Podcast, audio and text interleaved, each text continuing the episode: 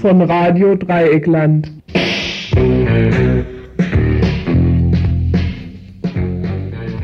Hallo, also hier ist wieder das Donnerstagsinfo vom 17.12.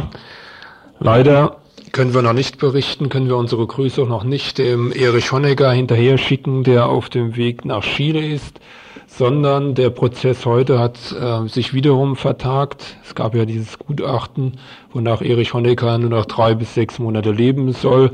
Man vermutete heute auf dem Prozess würde praktisch sein, äh, das ein, die Einstellung des Verfahrens durchgesetzt. Dazu ist es nicht gekommen. Honecker kann also noch nicht nach Chile reisen, sondern der Prozess wird vertagt.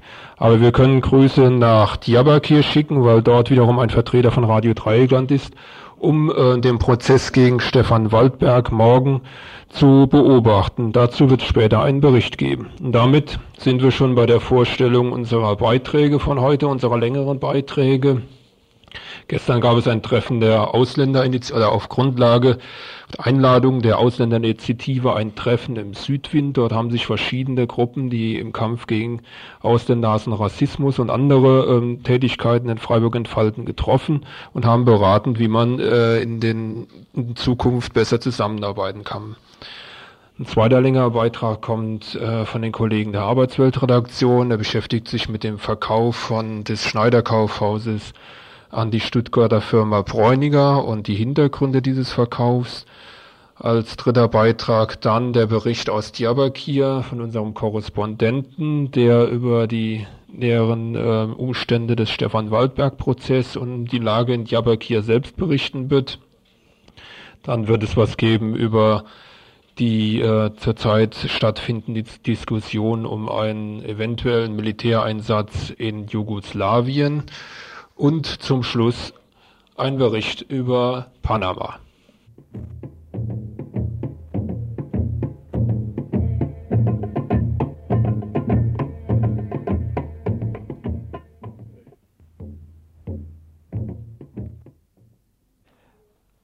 Bundeswehrindustrie soll nach Somalia. Bundeswehrinfanterie, aber sicherlich auch die Industrie.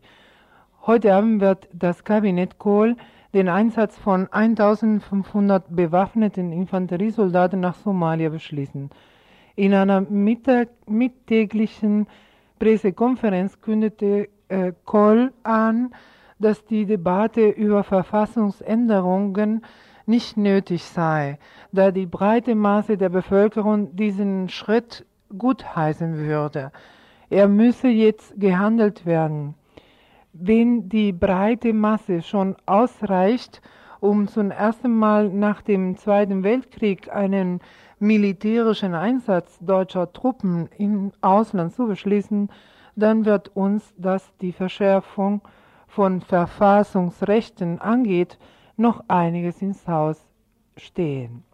Die SPD sieht in den Vorhaben der Bundesregierung einen glatten Verfassungsbruch und will das Verfassungsgericht einschalten. Die Begründung, die der außenpolitische Sprecher der SPD-Bundestagsfraktion folgt, aber gab, ist bezeichnend. Er ist natürlich auch für einen militärischen Einsatz, aber die Regierung Kohl muss dies durch eine Änderung der Verfassung legitimieren und nicht durch ein einfaches Ermächtigungsgesetz. Die SPD trägt also alles mit, wenn das Parlament dies durch Verfassungsänderung legitimiert. Ein schön, eine schöne Opposition ist dies natürlich.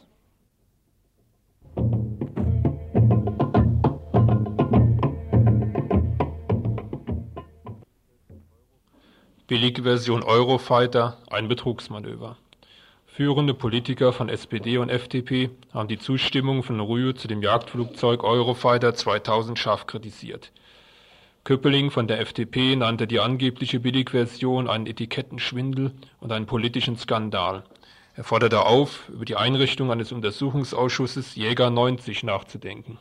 Matthäus Mayer von der SPD sagte, Die Menschen würden für dumm und dämlich verkauft, wenn man von einer Billigversion spreche. Noch vor zwei Jahren sei genau der heute als billig bezeichnete Stückpreis für die Normalversion eines Jäger 90 errechnet worden.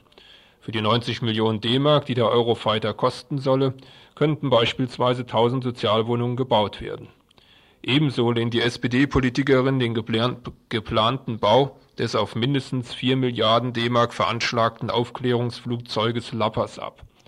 Sie warf Weigel vor, ein besonderes Interesse an dem Projekt zu haben. Denn von dem geplanten Lappersbau profitiert auch die bayerische Firma Grob Luft- und Raumfahrt GmbH und Co. KG und diese Firma unterstützt die CDU, CSU mit großen Spenden, zuletzt mit 50.000 D-Mark.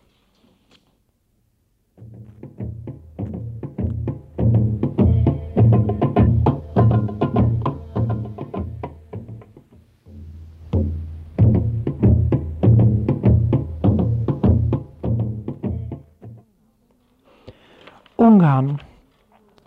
In Ungarn wurde am Dienstag eine Unterschriftensammelaktion gestartet, deren Ziel die Auflösung des Parlaments und die Ausschreibung von Neuwahlen ist.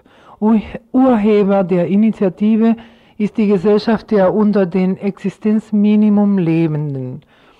Unmittelbarer Auslöser der Aktion ist die Modifizierung des Steuergesetzes, wonach ab 1.1.1993 93, auch für die Grundnahrungsmittel eine effektive Umsatzsteuer in Höhe von 6% erhoben wird.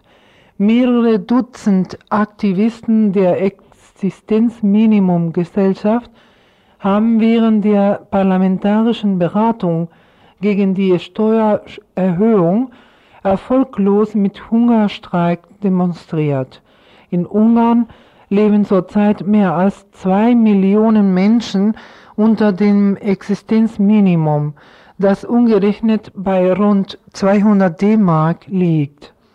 Die Auflösung des Parlaments soll durch Volksabstimmung erreicht werden.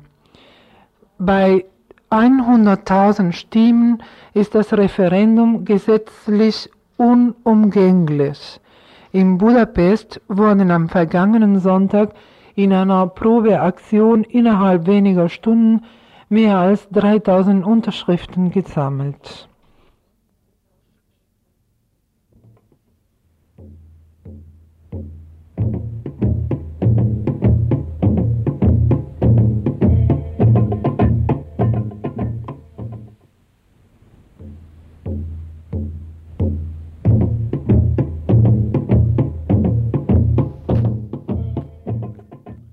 Venezuela.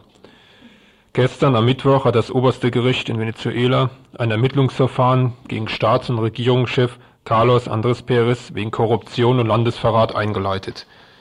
Die Opposition wirft ihm unter anderem Veruntreuung von Staatsgeldern und Verfassungsbruch bei der Privatisierung der staatlichen Telefongesellschaft vor und hat die Öffnung des Prozesses beantragt. Den Vorwürfen zufolge hat Perez in seiner ersten Amtsperiode 1978 mit der Übergabe eines kleinen Landstreifens an Kolumbien Landesverrat begangen. In dem Gebiet befinden sich umfangreiche Kohlevorkommen. Außerdem soll er mit dem Verkauf der Telefongesellschaft CAN-TV an ein US-Konsortium die Verfassung gebrochen haben. Schließlich soll Perez 30 Millionen veruntreut haben, die aus einem geheimen Regierungsfonds stammen nach offizieller Darstellung ist das Geld für die Feiern zur zweiten Amtseinführung des Präsidenten verwendet worden.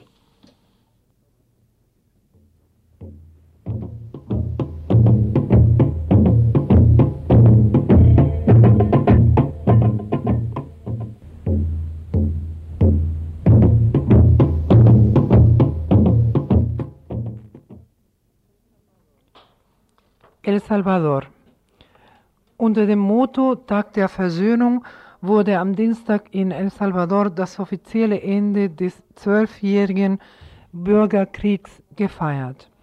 Die Zeremonie begann mit einer Schweigeminute für die 75.000 Opfer des Krieges. Als Neubeginn der Demokratie in El Salvador wurde es von den Politikern gefeiert. UNO-Generalsekretär Boutros Ghali fasste die Ziele des Friedensprozesses in vier Punkten zusammen. Politische Lösung des bewaffneten Konflikts, Demokratisierung des Landes, Garantien für die Menschenrechte und Wiedervereinigung der salvadorianischen Gesellschaft. Nur das erste Ziel sei erreicht worden, meinte Galli, aber die Umsetzung der anderen Punkte sei weit entfernt. Es gibt Salvadorianerinnen, die in ihren Herzen den Krieg vorsetzen, sagte Gali. Das zeigte sich, als der Kommandante der FMLN, Shafik Handal, in seiner Rede der vom Militärs ermordeten Jesuiten gedachte. Seine Rede wurde von zahlreichen Eingeladenen Mitglieder der Rechtsorganisation Arena unterbrochen. Anders als andere Parteien waren die Arena-Mitglieder sehr stark vertreten und reklamierten den Mord an den Jesuiten als patriotische Tat der Armee. Außerdem Aussagen von verschiedener Mitglieder der Arena-Partei und Informationen aus diplomatischen Quellen lassen befürchten, dass die extreme Rechte in den nächsten Tagen ein Hexenjagd auf ehemalige Guerilleros durchführen wird. Auf der anderen Seite stehen viele von den Kämpfern, die am Montag ihre Waffen abgegeben haben, vor dem Nix, solange das Landproblem nicht gelöst ist. Der bewaffnete Konflikt ist beendet, heißt es in der Rede der FMLN. Doch die Wirtschaftsordnung in El Salvador begünstigt weiterhin einige wenige, bringt Armut und Ausgrenzung der Mehrheit hervor und zerstört die Umwelt. Unter diesen Umständen ist die demokratische Revolution die Alternative zur Überwindung der Krise. Das ist die wichtigste Herausforderung der FMLN.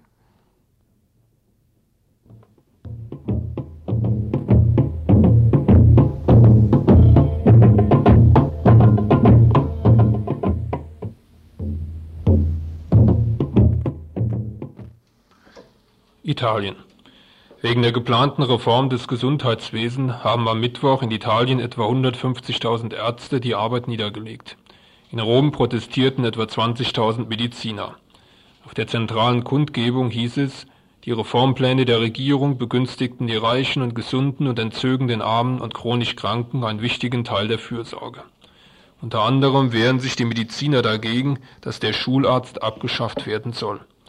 Die italienische Regierung hat ein Paket zur Gesundheitsreform vorgelegt, das unter anderem eine beträchtliche Erhöhung der Eigenleistungen der Kranken vorsieht.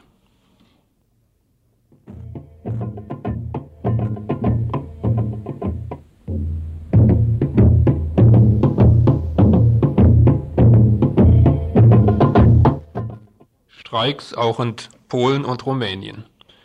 Die Streiks im polnischen Bergbau haben sich am Mittwoch beträchtlich ausgeweitet. Bestreikt wurden 40 Bergwerke. Am Ausstand beteiligten sich etwa 200.000 Kumpels, wie ein Sprecher des Streikkomitees mitteilte. Sie verlangen unter anderem Lohnerhöhungen als Ausgleich für das sinkende Realeinkommen und den Verzicht auf die Privatisierungspläne des Bergbauministeriums. Rund, rund 18.000 rumänische Drucker sind am Mittwoch in einen Streik getreten und haben landesweit das Erscheinen von rund 200 Zeitungen und Zeitschriften verhindert. Die Gewerkschaft fordert angesichts einer hohen Inflationsrate eine Verdopplung des Lohns auf 40.000 Lei, was etwa rund 105 D-Mark entspricht und was die Regierung natürlich ablehnte.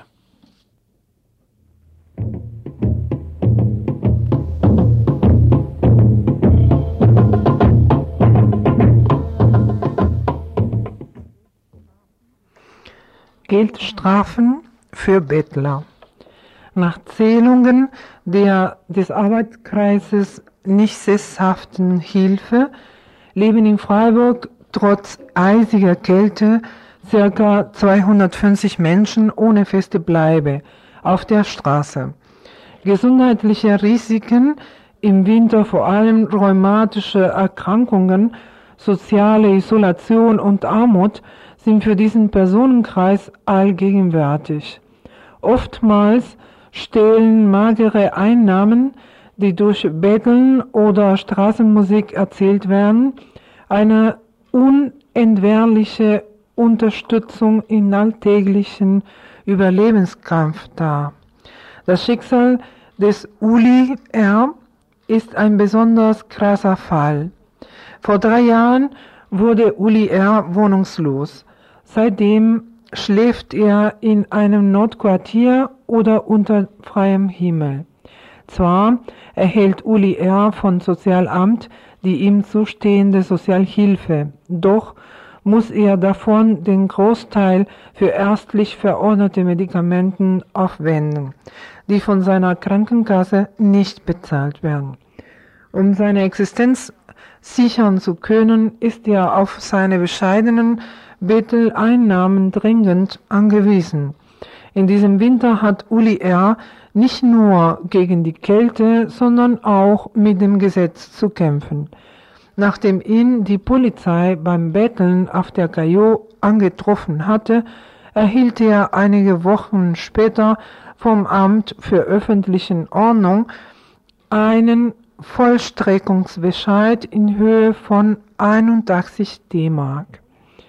Rechtliche Grundlage dieser Bußgeldforderung ist die von ähm, Oberbürgermeister mit Zustimmung des Gemeinderats erlassene Bettelei-Verordnung, die das Betteln in Freiburg grundsätzlich verbietet.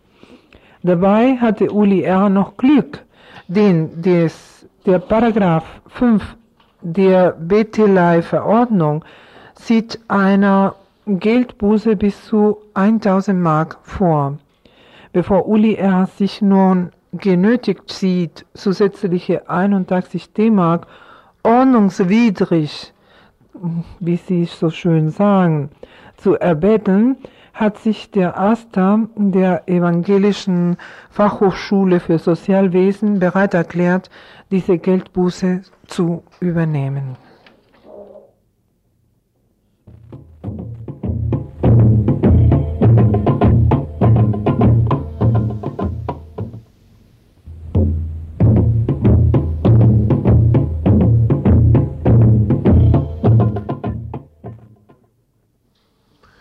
ÖTV-Juristen, Asyländerung ist verfassungswidrig.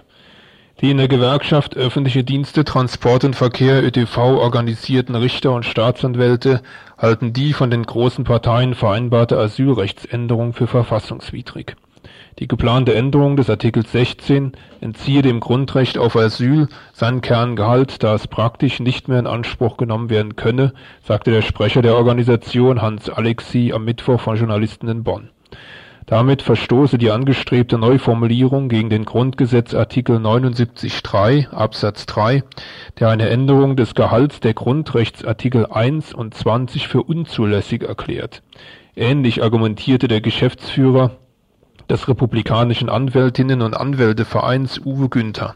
Er sprach von einem Verfassungsplacebo.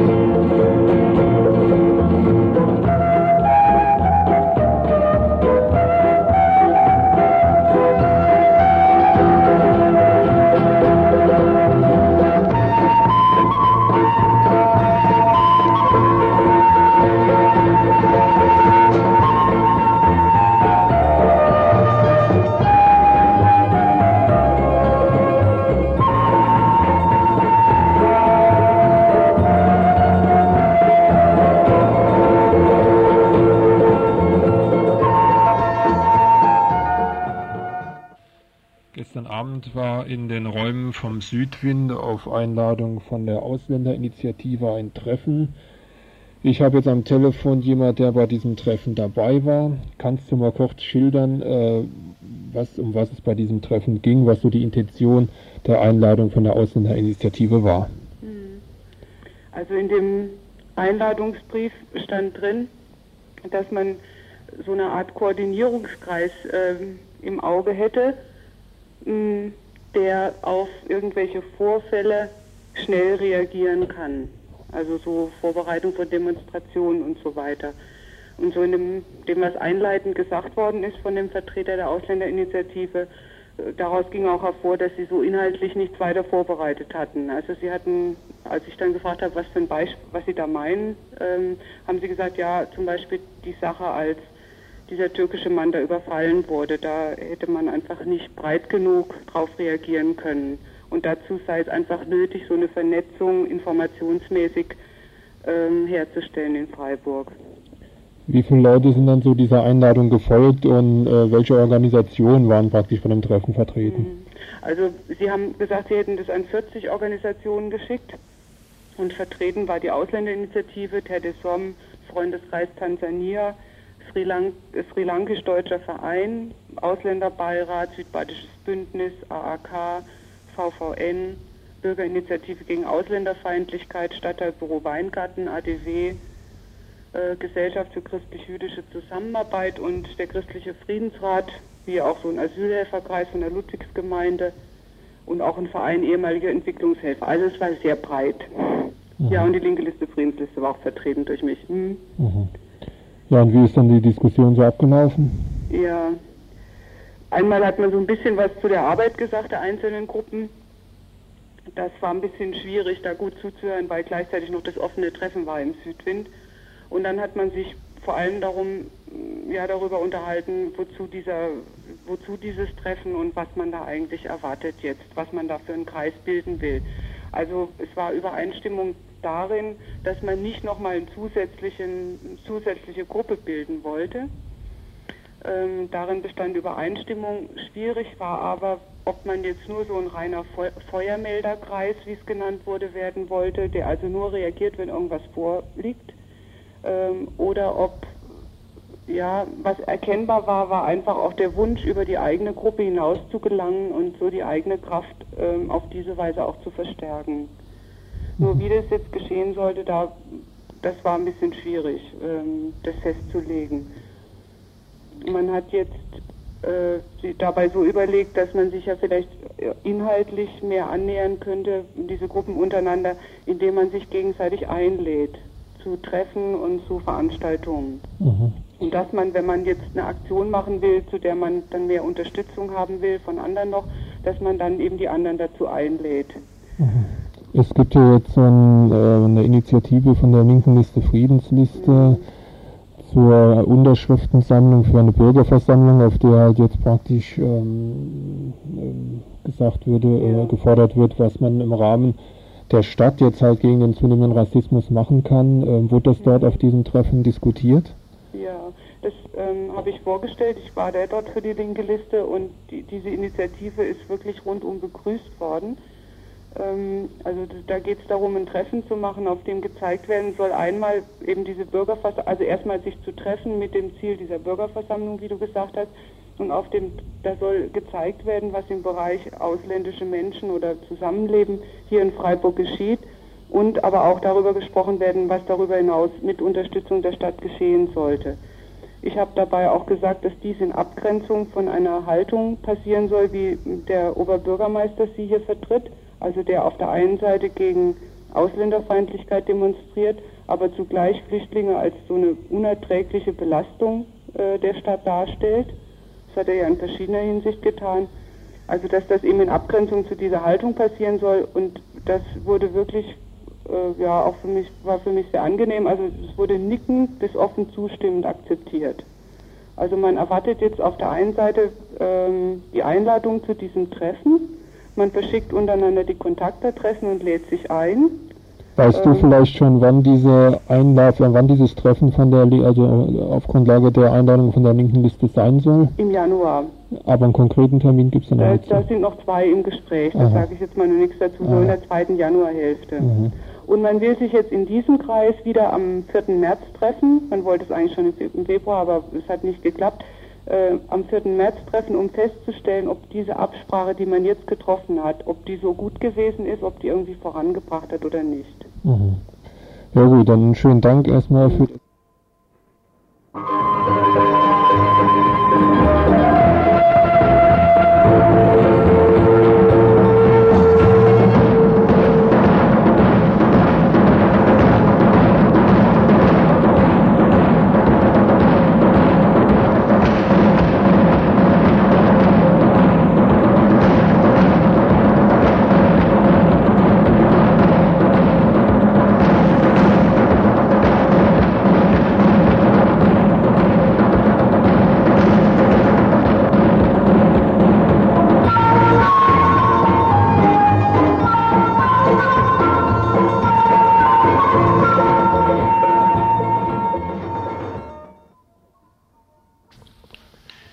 August ging es wie ein Lauffeuer, natürlich besonders durch den Freiburger Einzelhandel. Bräuninger aus Stuttgart übernimmt das Kaufhaus Schneider. Die Pressemitteilung konnte man so verstehen, und so wurden auch die Beschäftigten von Schneider informiert. Es passiert euch nichts. Es ist eine ganz normale Betriebsänderung. Alle Mitarbeiter, alle Mitarbeiterinnen werden von der Firma Bräuninger übernommen. Alle, die also wollen, behalten ihren Arbeitsplatz.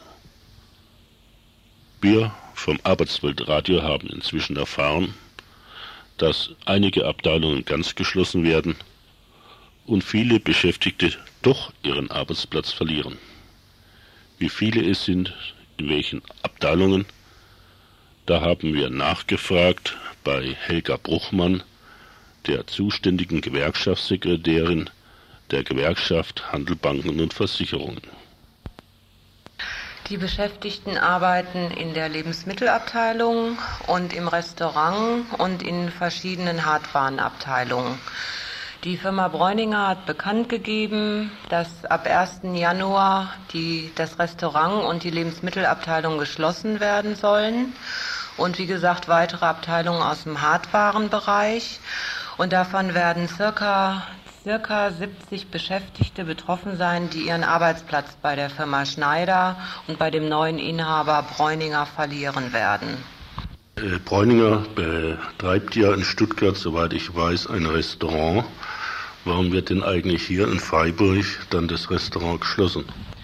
Sie haben das begründet damit, dass das Restaurant völlig renoviert werden muss in Freiburg. An dem Restaurant ist 17 Jahre von der Firma Schneider nichts gemacht worden die, äh, die, die Maschinen und die, das Inventar ist überaltert und das kostet denen zu viel Geld. Also so haben sie es auch den Betriebsräten mitgeteilt und dazu sind sie nicht bereit, da so viel Geld zu investieren, sondern sie wollen das also zum größten Teil für ihre Konfektionsabteilung umrüsten. Die Zahl der Leute, die unter Umständen ihren Arbeitsplatz verlieren, liegt die wirklich konkret fest? Oder ist es so, dass alles noch ein Schweben ist? Oder nochmal anders gesagt, ist es nicht so, dass sich die Firma Bräuninger sehr bedeckt hält? Äh, diese Zahl 70, 70 betroffene Beschäftigte, das ist eine Circa-Zahl. Es liegen noch keine hundertprozentigen Zahlen vor. Da hat sich die Firma Bräuninger auch noch nicht äh, konkret zu geäußert. Also die Firma Bräuninger spricht zwar zurzeit mit einigen Beschäftigten ohne den Betriebsrat hinzuzuziehen, führt diese Gespräche alleine. Und sie sind im Moment äh, nicht bereit, überhaupt über Zahlen zu sprechen, wie viele Beschäftigte, wer es ist. Also da ist konkret noch nichts zu gesagt worden. Das heißt also, die Geschäftsleitung der Firma Bräuninger ist schon im Schneiderhaus? Äh, die Firma äh, Bräuninger hat zwar erst das Haus ab 1. Januar gemietet, die Immobilie, mit allem, was da drin ist, also auch mit den Beschäftigten. Und die Rechtsgeschäfte laufen erst ab Januar. Aber es gibt schon einen Geschäftsführer im Haus zurzeit, der ab Januar auch tätig werden soll.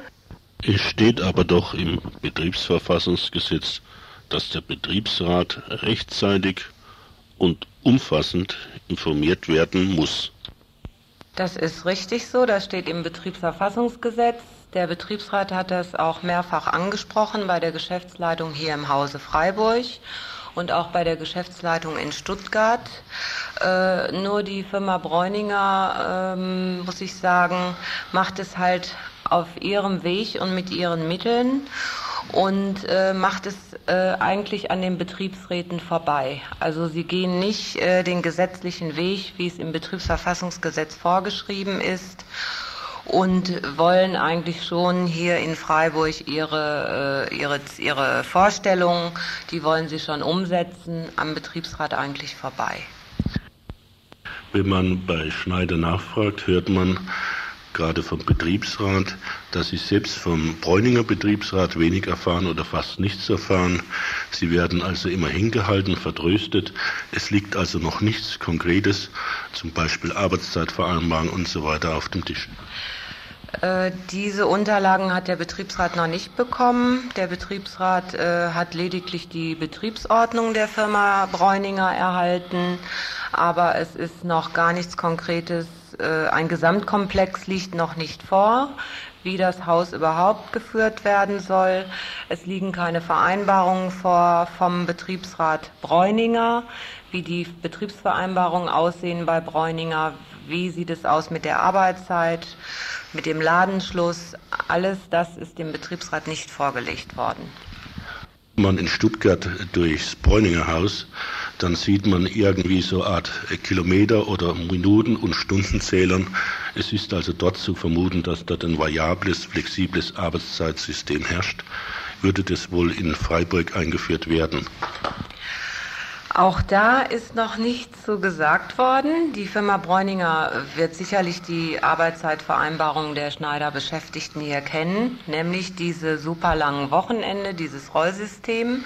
Und das ist auch eine gute Regelung für die Beschäftigten. Und da sind auch die Beschäftigten der Firma Schneider sicherlich äh, nicht erpicht, dass dieses, dieses System verändert wird, denn da hat sich jeder dran gewöhnt.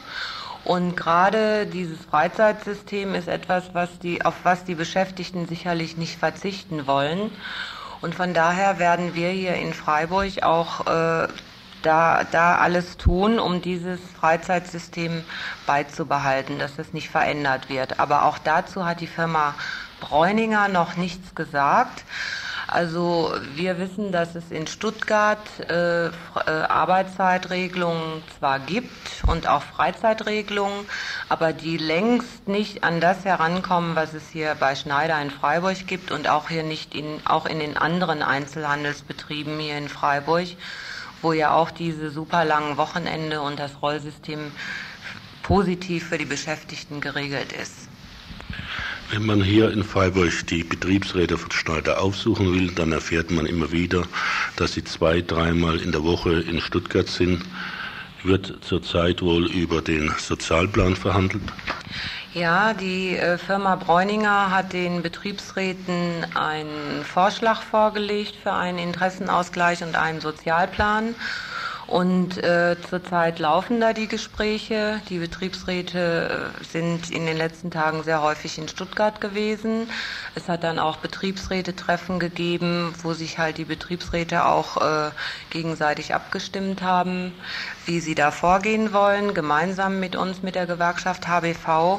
Und von daher ist es richtig, dass sie im Moment ziemlich häufig nicht im Haus sind, die Kolleginnen, die da halt zu der Verhandlung fahren. Und äh, wir haben da auch ein Konzept für uns erarbeitet und für die Betriebsräte. Und wenn es zu diesem, wenn es zu diesem Abbau des Personal, zu diesem Personalabbau kommen soll und wenn da Beschäftigte ihren Arbeitsplatz verlieren sollen, dann muss natürlich ein guter Sozialplan abgeschlossen werden, dass die Beschäftigten zumindest ein Stück finanziell abgesichert sind. Und das sind diese Verhandlungen, die zurzeit laufen kurzem eine Betriebsversammlung. Ist es richtig, dass der Betriebsrat da Schwierigkeiten hatte, die innerhalb der Arbeitszeit durchzuführen und dass man unter Umständen versuchte, auch die Gewerkschaft HBV aus dem Spiel zu halten?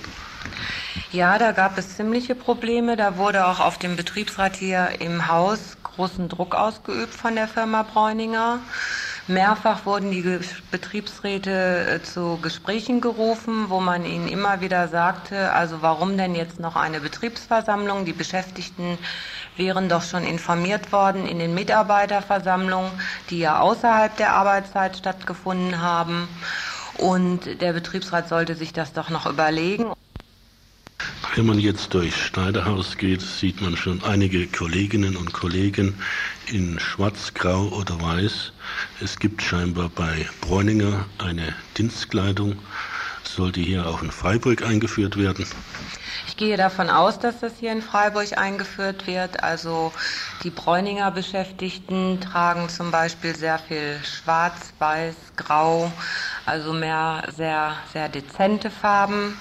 Und es gibt auch da ein, ein Papier, wo halt äh, diese Dienstkleidung nochmal konkret vorgeschrieben wird, was die Beschäftigten tragen sollen. Die Firma Bräuninger hat auch eingeladen zu einer Modenschau, wo sie den Beschäftigten nochmal vorstellen wollen, wie sie sich äh, ja wie sie sich das vorstellen, wie die Schneiderbeschäftigten demnächst im Bräuninger Haus gekleidet sein sollten. Und von daher wollen sie wohl diese Modenschau durchführen. Und auch diese Modenschau soll wieder nach Feierabend stattfinden. Die Übernahme vom Kaufhaus Schneider durch Bräuninger ist eine Folge der Konzentrationsbewegung im Einzelhandel, quer durch Deutschland oder besser durch Europa. Typisch ist wieder der Ablauf, also das Defizit an Informationen auf Seiten des Betriebsrats, damit auch der Beschäftigten. Umfang und Ausmaß der Betriebsübernahme lassen sich vom Betriebsrat auch heute noch nicht exakt bestimmen. Die Unkenntnis über das, was vorgeht, somit die Ungewissheit über ihre Zukunft trifft die Beschäftigten von Schneider und lassen unter Umständen den Betriebsrat schlecht aussehen. Aber das wird von der Bräuninger Leitung bewusst so gesteuert. Bräuninger ist dafür bekannt, dass sie keinen selbstbewussten Betriebsrat wollen, der sich für die Interessen der Beschäftigten einsetzt. Und wenn es sich nicht vermeiden lässt, dass ein Betriebsrat im Hause ist, dann nur einen von Bräuningers Gnaden. Bräuninger will auch keinen Dritten im Haus, sprich Gewerkschaft.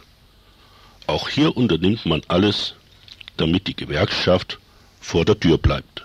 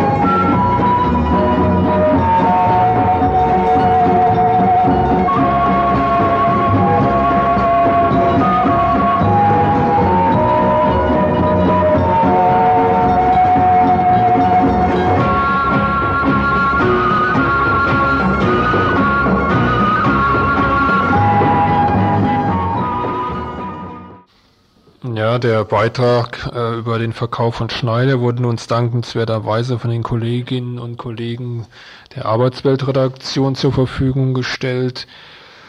Und jetzt geht's zum nächsten Thema. Morgen findet der Prozess gegen Stefan Waldberg in Diyarbakir statt. Es war schon so, dass äh, letzte Woche am Freitag dieser Prozess stattgefunden hat. Er ist dann verschoben, also vor zwei Wochen, er ist dann ähm, auf Grundlage der des Richter, äh, Richterspruchs verschoben wurden, weil das Gericht meinte, es fehlen noch einige Beweismaterialien. Jetzt ist der 18.12., also morgen festgelegt worden. Deswegen gibt es wieder einige Leute, die äh, zum Prozess runtergefahren sind und ihn beobachten werden. Wir haben jetzt einen Bericht heute bekommen von dem Kollegen von Radio Dreigland, der uns praktisch im Vorfeld jetzt des Prozesses einiges über die Lage in Diyarbakir berichtet und dann auch eine kleine Einschätzung über den morgen stattfindenden Prozess gegen Stefan, Stefan Waldberg gibt.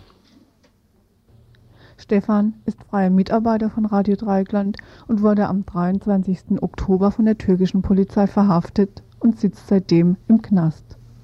Vorgeworfen wird ihm, die verbotene kurdische Arbeiterpartei, die PKK, unterstützt zu haben. Die erste Verhandlung gegen Stefan am 4. Dezember wurde mangels ungenügender Beweise verschoben und nun steht er morgen erneut vor dem Kadi. Ein Mitarbeiter von Radio Dreieckland, der schon den ersten Prozess beobachtet hatte, ist nun auch ein zweites Mal nach Diyarbakir geflogen. Warum es wichtig ist, auch diesen zweiten Prozesstag zu beobachten, schildert er in einem Gespräch vom vergangenen Dienstag. Der erste Prozess hat am 4. Äh, Dezember mit der Vertagung auf den 18. geendet und äh, es schien so, als wenn dann die Öffentlichkeit zu diesem 18. nicht mehr bestände. Zu diesem Zweck, um also diesen Prozess nicht in Vergessenheit geraten zu lassen, ist ein Argument, warum jetzt nochmal drei Leute zu diesem Prozess hinfahren. Ein zweiter Punkt ist natürlich also auch, um möglichst dann an diesem Freitag den Stefan Waldberg aus Waldkirch als freien Mitarbeiter von Radio Dreikland dort auch in Empfang zu nehmen. Und der dritte Punkt, warum es wichtig ist, dort auch nochmal hinzufahren, war eigentlich eine Öffentlichkeit, auch hier berichtenswert in der BRD herzustellen. Also dass jemand von uns auch bei diesem Prozess anwesend ist, damit man nicht auf Nachrichtenagentur an, äh, Nachrichtenagenturen angewiesen ist, sondern direkt auch von diesem Prozess nochmal berichten kann. Das sind drei Punkte. Im Übrigen hat der Freundeskreis auch empfohlen, der sich zu Stefan Waldbecher gebildet hat, dass also eigentlich eine größere Delegation noch hätte mal hinfahren sollen. Ähm, nun sind es drei Leute, die diesen Prozess noch einmal beobachten werden und dann hoffentlich auch mit einem positiven Ergebnis hier zurückkommen werden. Mhm. Glaubst du, dass dieses positiven Ergebnis stattfinden wird? Es ist so, dass eigentlich gegenüber dem Gericht äh, die ursprünglichen Anhaltspunkte, nämlich für seine sogenannte Kuriertätigkeit für die kurdische Arbeiterpartei PKK, eigentlich zusammengebrochen sind, so dass uns ein Rätsel ist, welche Beweise oder welche Argumente überhaupt noch vorhanden sein könnten, um ihn weiterhin in Haft zu halten. Es müsste eigentlich auch zwingend sein, dass dieser Prozess nun also mit der Freilassung von Stefan Waldberg enden sollte. Das Ergebnis wird wohl erst morgen definitiv feststehen und eine weitere Vertagung des Prozesses ist durchaus möglich. Genauere Informationen dazu sind im Freitagsinfo, also morgen, zu hören. Für heute schilderte der Mitarbeiter von Radio Dreikland die allgemeine Lage in der Stadt Diyarbakir in Türkei, Kurdistan. Am Dienstag äh, stand in westdeutschen Medien von berichtet von einem Angriff auf eine Bereitschaftspolizeieinheit in Diyarbakir. Äh, wir sind nun vor Ort und haben uns vor kurzem eben diese Bereitschaftspolizeikaserne angeschaut. Von einem Angriff mit äh, Raketen und Maschinengewehren konnten wir auf die Gebäude dort nichts erkennen. Tatsächlich ist es auch so, so wird hier jedenfalls spekuliert, nachdem bislang keine Gruppe sich zu einer Urheberschaft auf die, bezüglich dieses Angriffs auf die Bereitschaftspolizei erklärt hat, dass dieser Angriff möglicherweise eine Provokation gewesen sein könnte. Richtig ist zwar, dass in dieser Polizeikaserne auch Spezialeinheiten der Polizei untergebracht sind und auch dort äh, Folterzellen eingerichtet sind, aber äh, es ist bislang nicht erklärlich, nachdem sich auch äh, militärische Einheiten der PKK nicht zu diesem Angriff erklärt haben, was der Hintergrund dieses Angriffes gewesen sein könnte. Im Anschluss an diese etwa dreistündige Schießerei in einem Ortsteil von Diyarbakir, in einem Stadtteil, gab es anschließend äh, viele wahllose Verhaftungen auf der Straße. Einige, etwa 100 Personen sind festgenommen worden. Äh, Polizei und Militär waren völlig nervös und haben jede Leute, die auf der Straße gewesen sind, äh, einkassiert, sofern sie nicht rechtzeitig flüchten konnten. Sie sind zwei, drei Tage auf der Polizeistation gewesen und inzwischen größtenteils auch wieder freigelassen worden. Die Darstellung in den westdeutschen Medien bezüglich dieser Situation ist also insoweit zu korrigieren, als hier eher vermutet wird oder rumspekuliert wird, ob dieser Angriff nicht also die Vorbereitung für eine größere Provokation der Sicherheits, sogenannten Sicherheitsbehörden gewesen sein kann, sodass möglicherweise in der nächsten Zeit Ähnliches vielleicht in etwas größerem Umfang, also eine Repression gegen die kurdische Bevölkerung ins Haus steht. Tatsächlich ist, was tatsächlich stattgefunden hat, ähm, vor zwei Tagen ist ein Kioskbesitzer oder ein Verkäufer der türkischen Zeitung Özgür Gündem erschossen worden. Er hatte vorher mehrfach Drohungen erhalten, dass er die Zeitung an seinem Kiosk Özgür Gündem nicht mehr verkaufen sollte. Nachdem diese Drohungen fruchtlos waren, ist er nun am Dienstag, also vor zwei Tagen, erschossen worden. Die Reaktion sämtlicher Kioskbesitzer in Diyarbakir ist im Moment, dass sie zu einem zweiwöchigen Boykott aufgerufen haben und überhaupt keine Zeitungen mehr verkaufen. Ursprünglich hieß es, äh, türkische Sicherheitsbehörden würden diesen Kioskbesitzern quasi Schutz gewähren vor anonymen Anrufen und Drohungen und dem Versuch, die legale Zeitung Özgü Gündem äh, nicht mehr zu vertreiben so dass es eigentlich nun also sehr paradox erscheint, dass gerade angesichts dieser sogenannten Sicherheit, die die türkischen Behörden gewährleistet hätten, gerade ein Kioskbesitzer erschossen worden ist. Bei unserer Ankunft ist uns im Vergleich zu vor 14 Tagen, als wir ja bereits hier einmal zu dem Prozess gegen Stefan Waldberg in Diyarbakir eingetroffen sind, deutlich aufgefallen, dass die militärische Präsenz selbst in Diyarbakir sich wesentlich erhöht hat. Selbst am Flughafen standen viele Jagdflugzeuge, die vor 14 Tagen noch nicht dort gestanden haben und es herrscht auch ein reger Flugbetrieb. In der Stadt selbst ist das Militär deutlich präsenter als auch vor 14 Tagen und man muss den Eindruck haben, dass hier derzeit vielleicht auch eine Vorbereitung getroffen wird oder möglicherweise die Polizei damit rechnet oder das Militär damit rechnet, dass sich der kurdische Widerstand auf das gesamte Kurdistan auszuweiten beginnt. Sind dies möglicherweise Waffen, die die BRD geliefert hat? Wir haben heute das Gefängnis von außen besichtigt, haben dort also ganz auffällig äh, Helme, die die NVA ursprünglich in der DDR getragen hat, bei den dortigen Soldaten auf den Köpfen gesehen, inklusive natürlich von G3-Gewehren, die sie sowieso haben, aber ganz deutlich waren also diese umgekehrten Eimer, die die Leute, die Soldaten äh, zur Sicherung des Gefängnisses auf ihren Köpfen hatten. Das ist ja wohl der Import äh, aus den NVA-Beständen. Die anderen NVA-Bestände sind nicht so sichtbar, aber es ist ja bekannt, dass hier also auch Panzer rumfahren, die früher in NVA-Beständen äh, gewesen sind.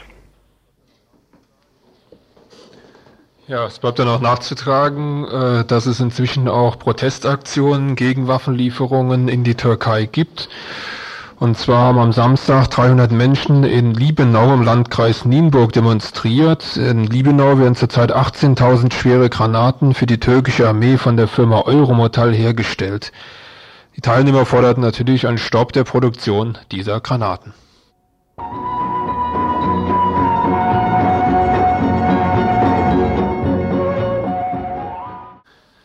Thema Jugoslawien.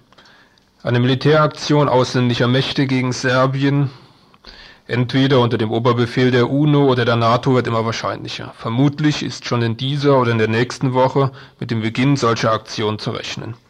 Die Militärintervention in Somalia hat hier eine Vorreiterrolle gespielt. Die Meldungen über die Vergewaltigungslage haben den Interventionisten wieder mehr Spielraum gegeben. In der vergangenen Woche haben sich auf den verschiedensten Ebenen die Vertreter einer Militärintervention geäußert. Vor allem die USA versucht nun stärker in den Konflikt einzuwirken. Es scheint so, als wolle sie eine Art oberkommandierende Funktion wahrnehmen, ohne selbst mit Truppen auf dem Balkan präsent zu sein. So heißt es nun nach den neuesten Meldungen, die USA wolle das im Oktober verhängte Flugverbot in Bosnien nun mit Gewalt durchsetzen. Wie die New York Times berichtet, will man in dieser Woche dem UNO-Sicherheitsrat eine Resolution vorlegen, die den Einsatz von Kampfflugzeugen gegen die anhaltenden Verletzungen des Flugverbots durch serbische Hubschrauber und Flugzeuge billigen würde. Der englische Außenminister Hurd hat gegenüber BBC geäußert, dass seine Regierung es für vorstellbar halte, ein Flugverbot militärisch durchzusetzen. Auch dies ist eine neue Qualität, hat auch gerade die englische Regierung bei den Beratungen um die Oktoberresolution sich gegen eine militärische Bedrohung ausgesprochen, mit der Begründung, dies gefährde die UNO-Blauhelme in Bosnien. Der US-Verteidigungsminister sagt in Brüssel, eine Entscheidung über den Einsatz von militärischer Gewalt könne nur in Absprache mit allen Verbündeten getroffen werden. Den Einsatz von amerikanischen Truppen auf dem Balkan hielt er für unangebracht. Auch von anderer Seite wird an der propagandistischen Vorbereitung der Intervention gearbeitet. So haben nun Ägypten und die Türkei den Weltsicherheitsrat zu einem Eingreifen in Bosnien-Herzegowina gedrängt. Zitat wenn der Sicherheitsrat nichts unternimmt, werden wir eine weitere islamische Konferenz zur Suche nach der Lösung einberufen. Zitat Ende. So Özal und Mubarak in einem Kommuniqué aus Kairo. Ebenso hat der Vizepräsident Bosniens Garnic Deutschland zum Eingreifen in den Balkankonflikt aufgefordert. Zumindest sollte das Verbot der Waffenlieferungen aufgehoben werden. Diesen Ball griff dann der Minister, äh, Entwicklungshilfeminister Spranger auf. Vor dem Entwicklungspolitischen Kongress der CSU in München sagte er, Deutschland biete allmählich das jämmerliche Bild von feigen Pfeffersäcken, die sich aus der Staatengemeinschaft der zivilisierten Nationen zu verabschieden scheinen. Gegen den Strom scheint der Generalinspekteur der Bundeswehr Naumann zu schwimmen, der sich gegen seinen irgendwie gearteten Militäreinsatz aussprach. Seine Gründe zunächst unübersichtliches Gelände, kaum nachvollziehbarer Frontverlauf und zu erwartende hohe Verluste für Truppe und Zivilbevölkerung. Tatsächlich nennt er aber dann einen entscheidenden Punkt. Es gäbe keine klaren politischen Vorgaben für die Ordnung im zerbrochenen Jugoslawien nach einem militärischen Einsatz. Der Militär fordert hier eine klare Vorgabe für eine Neuordnung des Balkans, für die es sich dann zu schlagen gilt. Der Generalsekretär der Westeuropäischen Union, Willem van Erkelen, befürwortet ebenso eine europäische Intervention im früheren Jugoslawien. Europa müsse angesichts des serbischen Expansionismus zu Taten übergehen und seine Glaubwürdigkeit wiederherstellen. Die Möglichkeit rein humanitärer Aktionen seien erschöpft. Der multinationale Truppeneinsatz in Somalia könne nach seiner Ansicht als Präzedenzfall für den Krieg auf dem Balkan dienen. Der Verteidigungsplanungsrat der NATO hat inzwischen vier Möglichkeiten für einen Einsatz der NATO in Bosnien in Aussicht. Erstens Einsatz von Kampfflugzeugen durch Durchsetzung des Flugverbots über Bosnien. Zweitens gezielte Bombardierung serbischer Stellungen in der Republik.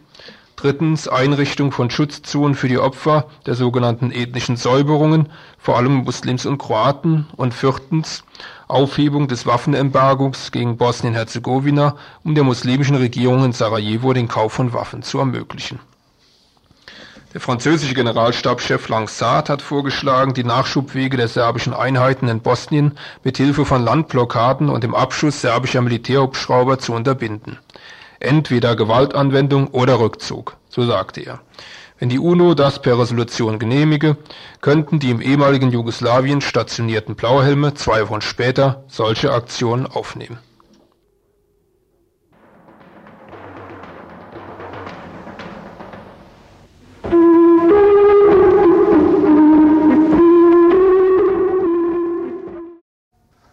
Operation Just Cause (gerechte Sache) wurde der Testlauf für den Irakkrieg genannt, der am 20. Dezember 1989 begann und in nur 72 Stunden ganze Stadtviertel in Schutt und Asche legte, wohl um die 5000 Todesopfer forderte und mehrere tausend Menschen obdachlos machte. Dies alles angeblich, um einen einzigen Drogenhändler zu verhaften die Rede ist von der US-amerikanischen Invasion in ein kleines mittelamerikanisches Land, das seine Existenz der Tatsache verdankt, dass durch sein Territorium ein ozeanverbindender Kanal gegraben wurde. Es handelt sich, wie sich viele denken können, um Panama.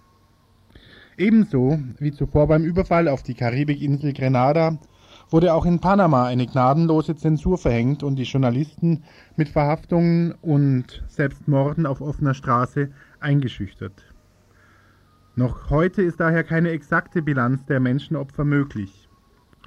Der nach der Verhaftung und Verschleppung von Regierungschef Noriega noch unter der Besatzung eingesetzte Präsident Guillermo Endara ist heute umstrittener denn je. Präsident Bush auf Besuch am Kanal musste sich im Sommer dieses Jahres mit Kokosnüssen bewerfen lassen und bekam Tränen in die Augen vom Gaseinsatz der Polizei. Und nicht zuletzt auch hat sich der Drogenhandel, der über Panama abgewickelt wird, nach neuesten Zahlen seit der Invasion verdoppelt. Nach den Folgen für Panama und die Panamesinnen und Panamesen fragten wir Vicky Volan vom Centro de Estudio y Acción Social in Panama. Bueno, mira, las consecuencias son múltiples. Hay impactos a nivel de lo económico, Die Folgen sind vielfach. Einmal auf der wirtschaftlichen Seite, der politischen und sozialen Seite. Auf der wirtschaftlichen Seite schätzen Experten die Schäden auf 4 Milliarden US-Dollar, was 75 Prozent des Bruttoinlandsprodukts von 1987 ausmacht. Eh, abarcó un total de 4 mil millones de dólares más o menos, que era el 75% de lo que producía el país, el Producto Interno Bruto para el año 87. ¿no? Mm. Pero eso, digamos, a nivel económico, por supuesto que tiene también otras consecuencias. ¿no? Bueno, mí, bueno las víctimas las puedes encontrar eh, eh, frecuentemente en las calles manifestando, ¿no? Die Opfer trifft man heute oft auf der Straße beim Demonstrieren oder beim Malen von Parolen an die Wände, da sie nicht fühlen, dass die Antworten und Hilfen, die ihnen gegeben werden, korrekt sind. Die Leute haben noch immer viele Probleme, was die Wohnungslage und auch die Infrastruktur angeht. Bis jetzt sind vielleicht 120 Millionen von der 1 Milliarde US-Dollar angekommen, die die USA als Hilfe versprochen hatten. Es kam schon was an, aber dies läuft durch viele bürokratische Kanäle, wodurch verhindert wird, dass die Hilfe dort ankommt, wo sie hin soll.